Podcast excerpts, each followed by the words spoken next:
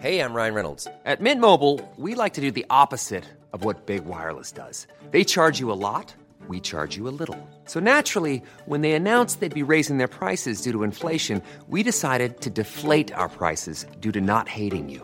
That's right. We're cutting the price of Mint Unlimited from $30 a month to just $15 a month. Give it a try at mintmobile.com slash switch. $45 upfront for three months plus taxes and fees. Promo rate for new customers for limited time. Unlimited more than 40 gigabytes per month. Slows. Full terms at mintmobile.com.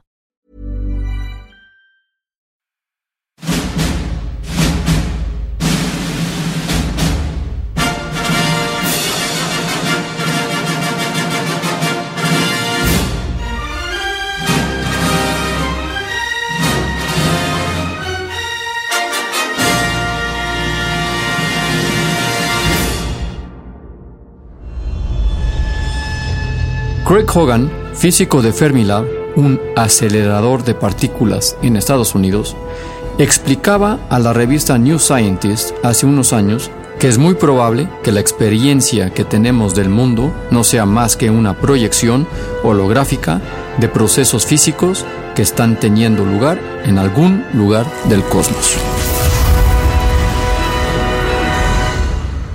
Escuchas. Escuchas un podcast de Dixo. Escuchas. Filmonauta. Filmonauta. Con Dani Sadia. Por Dixo. Dixo. La productora de podcast más importante en habla hispana. Esa idea, que pondría nervioso a todo hijo de vecino, parece por el contrario tranquilizar a los investigadores que se afanaban por unificar la mecánica cuántica con la teoría de gravedad de Einstein. Es como si aceptar que somos una película proyectada en algún otro universo desconocido le diera sentido a todo. He de reconocer, tras ver los avances a los que están llegando los efectos visuales en el cine, que me lo estoy empezando a creer. Somos testigos de tal avance en la espectacularidad y verosimilitud de los efectos que no debería extrañarnos que nuestra existencia sea simplemente un enorme reality show que proyectan en los confines de otro universo distinto al nuestro. Si quieren pruebas, tomen cualquier película de superhéroes reciente, de catástrofes o simplemente las vistas de Atlantic City de 1920 en Boardwalk Empire y díganme si no son tan reales como su recibo de luz. Hemos llegado a un punto en el que si eres capaz de imaginarlo, eres capaz de plasmarlo en una pantalla. Claro, si dispones de suficiente presupuesto. La calidad y sofisticación de los efectos visuales que ya se veía venir desde hace más de una década.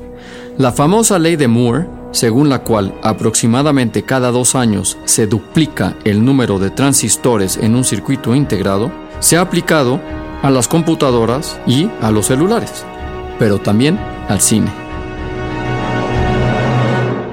Filmonauta. Steven Spielberg no quiso hacer tanta a pesar de que contaba con los derechos, hasta que la tecnología no estuviera a la altura.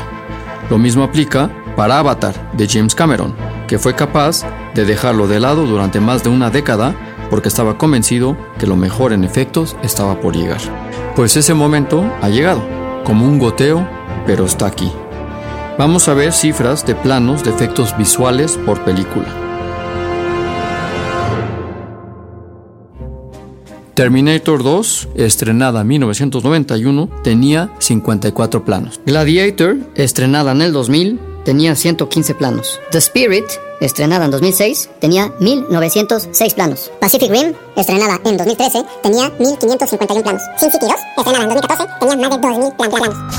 Y para saber en qué punto estamos ahora, simplemente vean Avengers 2. Tiene más de 3000 planos de visual effects que batieron el récord de Guardians of the Galaxy que tenía 2750 planos.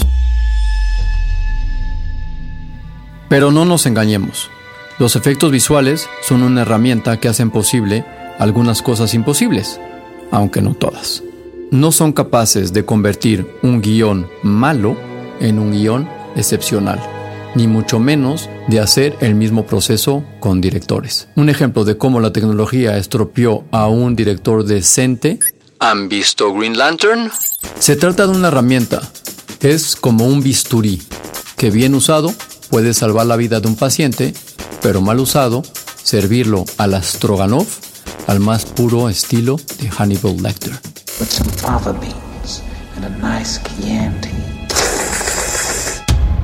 Es decir, dependiendo de quién use la herramienta, el resultado será uno u otro. Un ejemplo lo tenemos con el buen uso de los efectos visuales de Gravity de nuestro Alfonso Cuarón. Eran tan buenos que un periodista, paisano mexicano, llegó a preguntarle si fue complicado rodar en el espacio. Por favor, de TV Azteca, Carlos Pérez. ¿Cuáles fueron las dificultades técnicas y humanas, quizás, de grabar en el espacio? Será broma o no, los efectos visuales y la constante Lubeski no nos equivoquemos le ayudaron a Cuarón a contar la historia con un virtuosismo sin medida. La historia Claro que puede ser mejorable, pero la manera de contarla era desde mi punto de vista impecable, innovadora y refrescante. Bueno, pues la revista Variety ponía en duda en 2013 y en boca de su Chief International Film Critic que Gravity optará a mejor película de los Oscars, afirmando que su categoría debería ser de película animada, ya que lo único real era la cara de los actores.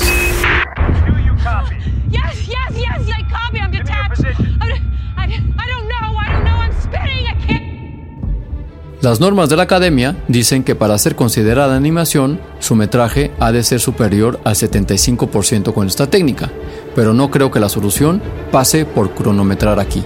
Se trata de entender la historia que el director quiere transmitirnos y Gravity era una historia de personajes reales.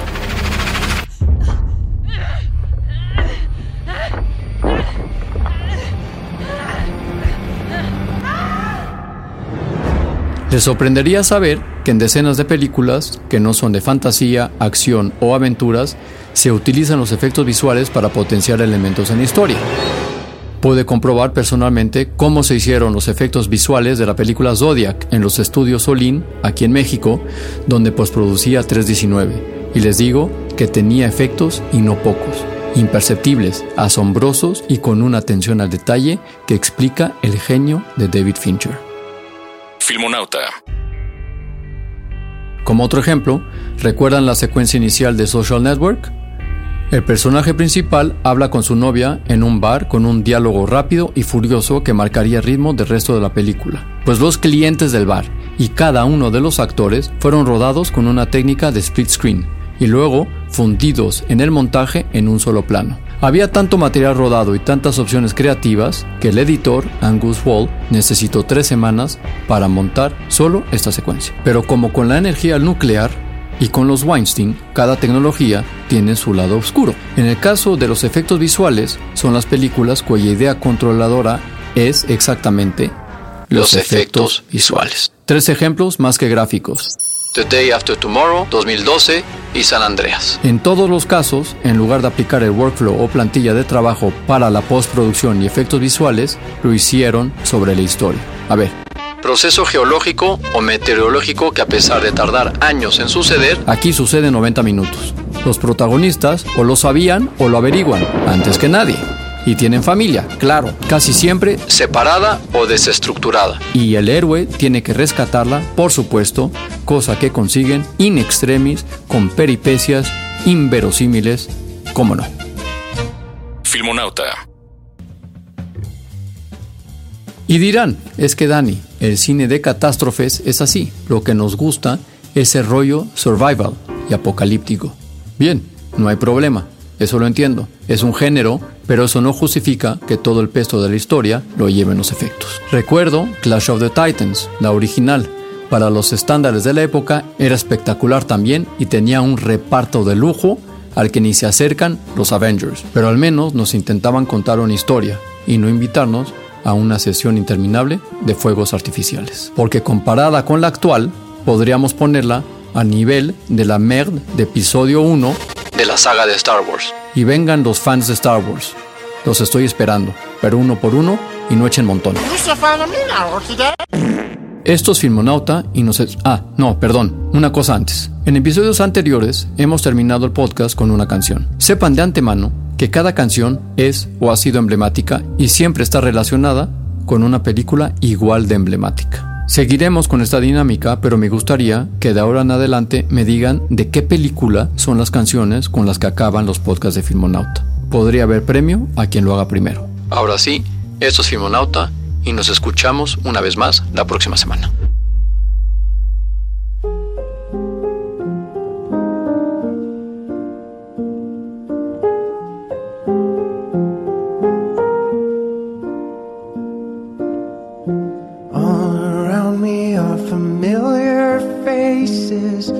Worn out places, worn out faces, bright and early for their daily races, going nowhere, going nowhere.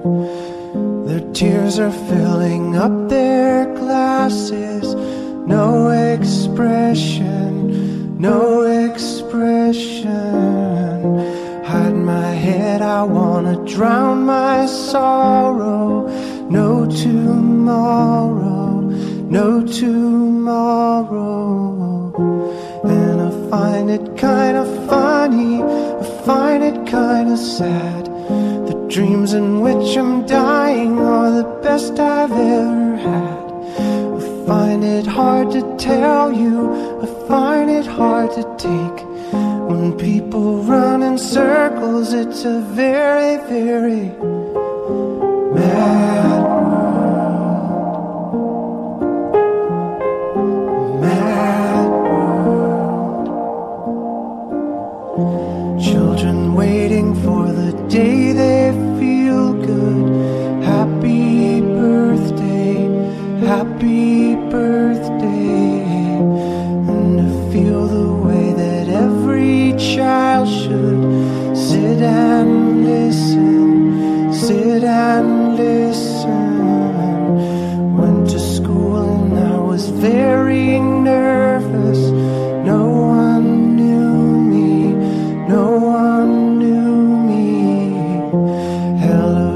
Teacher, tell me what's my lesson. Look right through me, look right through me. And I find it kinda funny, I find it kinda sad.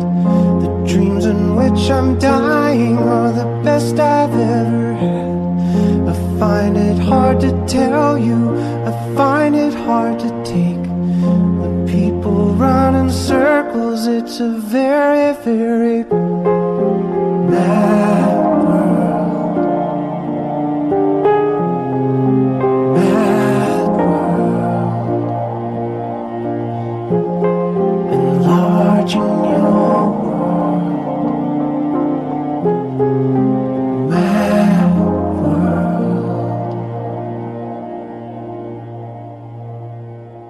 Escuchaste Filmonauta, Filmonauta con Dani Sadia.